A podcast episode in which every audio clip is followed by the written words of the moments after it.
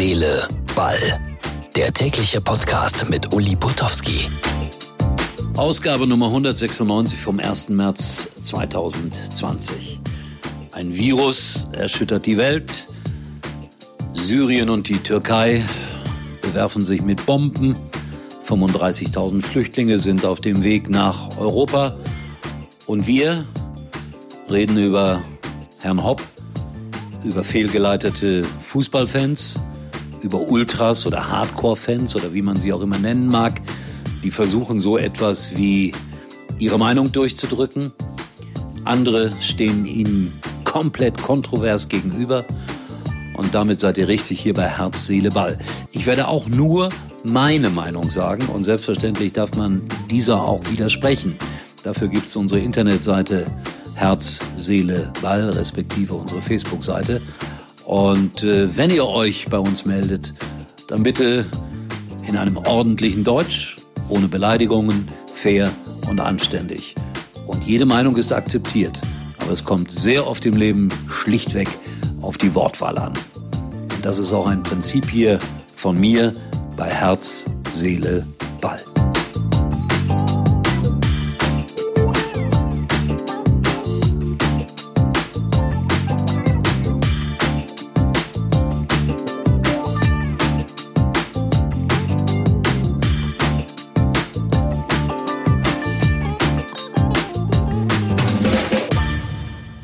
Eines vorweg, vielleicht bin ich ein bisschen voreingenommen, aber ich habe Dietmar Hopp persönlich kennengelernt.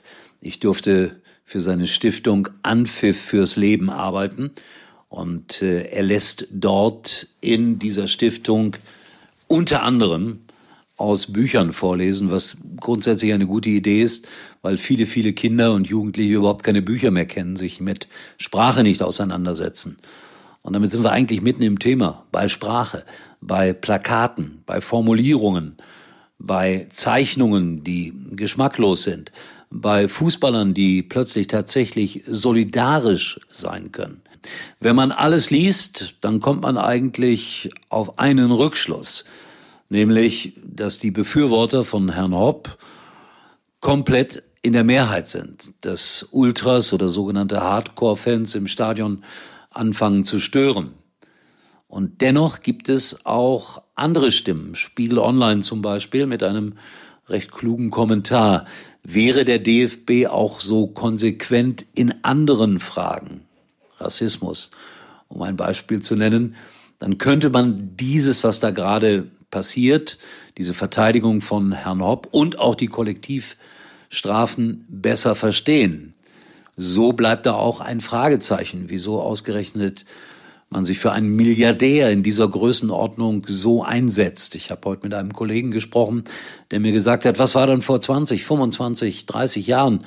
Da gab es noch viel übelere Sprüche in den Stadien und die Androhung, sich gegenseitig totzuschlagen. Aber das ist ja Gott sei Dank nicht passiert zwischen Dortmundern und Schalkern jedenfalls nicht. Also, wo ist da das Maß der Dinge? Herr Rummenigge und Herr Hopp Arm in Arm auf dem Platz. Viel Applaus von den Zuschauern.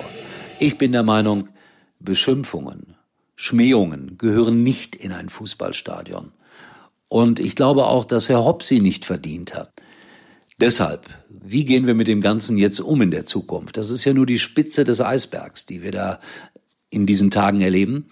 Und es wird die Diskussion noch weiter fortgesetzt werden. Kann man solche Spruchbänder nicht einfach verhindern? Wie kommen die überhaupt ins Stadion? Stecken die Ordner mit diesen Leuten unter einer Decke? Und warum ausgerechnet so diese Proteste gegen den modernen Fußball von Bayern-Fans? Hat nicht der FC Bayern München den wirklich modernen Fußball in Deutschland eingeführt mit übermäßiger großer Bezahlung und großem Geschäftssinn? Also Fragen über Fragen. Und es ist nur meine Meinung. Ich möchte das nochmals betonen dass die Wahrheit wahrscheinlich relativ weit auf der Seite von Herrn Hopp und dem DFB liegt. Aber die absolute Wahrheit, die hundertprozentige Wahrheit, wer kennt sie schon? Wer hat sie schon? Und deshalb auch so ein paar nachdenkliche Dinge von mir. Aber noch einmal, mit der Emotion Herrn Hopp zu kennen, muss ich sagen, dieser Mann hat das nicht verdient. Er setzt sich ein für Menschen und das ist es. Wir brauchen Herz, Seele, Verstand, die Mitte in der Politik und sonst wo. Das Kuriose ist, wenn wir die wirklichen Probleme dieser Welt sehen, gerade in diesen Tagen, ist das ja eigentlich alles lächerlich. Aber ist es nicht am Ende dann auch genau das die Beschreibung unserer Gesellschaft, die wir da gerade mitbekommen auf dem Fußballplatz, dieses unausgewogene, dieses total auseinanderdriftende? Meinung, wie gesagt, nicht mehr und nicht weniger. Ich wünsche mir, dass man irgendwie an einen Tisch kommt und miteinander spricht. Aber wenn man versucht, mit bestimmten Teilen dieses Publikums zu sprechen, dann wird man nur angeschrien und beleidigt. Das haben die Kölner heute zum Beispiel gemerkt und einige andere auch. Also, das wird alles noch uns beschäftigen. Und lasst mich das auch noch sagen, vielleicht ist es eine Utopie oder wenigstens ein Traum, aber lasst uns doch für den Fußball kämpfen für den ehrlichen Fußball. Lasst uns aufstehen, wenn neben uns beleidigt wird, wenn Dinge gesagt werden, die nicht auf einen Fußballplatz gehören und auch nicht in die Gesellschaft. Natürlich darf man kritisieren, natürlich darf man anderer Meinung sein. Aber wenn wir uns den Fußball auf diese Art und Weise kaputt machen lassen, dann sind wir selber schuld. Also stehen wir auf für alle diejenigen, die eine gute Reaktion zeigen, genauso wie die Spieler heute Nachmittag in Hoffenheim und wie ein großer Teil der Zuschauer. Machen wir unseren Bayern-Quiz zum 120-jährigen Jubiläum? Ja, machen wir. Zur Ablenkung sozusagen. Mit welchem Getränk feiern die Bayern-Spieler ihren Bundesliga-Aufstieg 1965? Also, A. Mutterspüler, eine Maß Bier mit einem Löffel Kakao. B.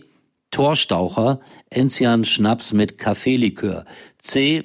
Deichselschieber, Weißbier mit Sekt. Oder D.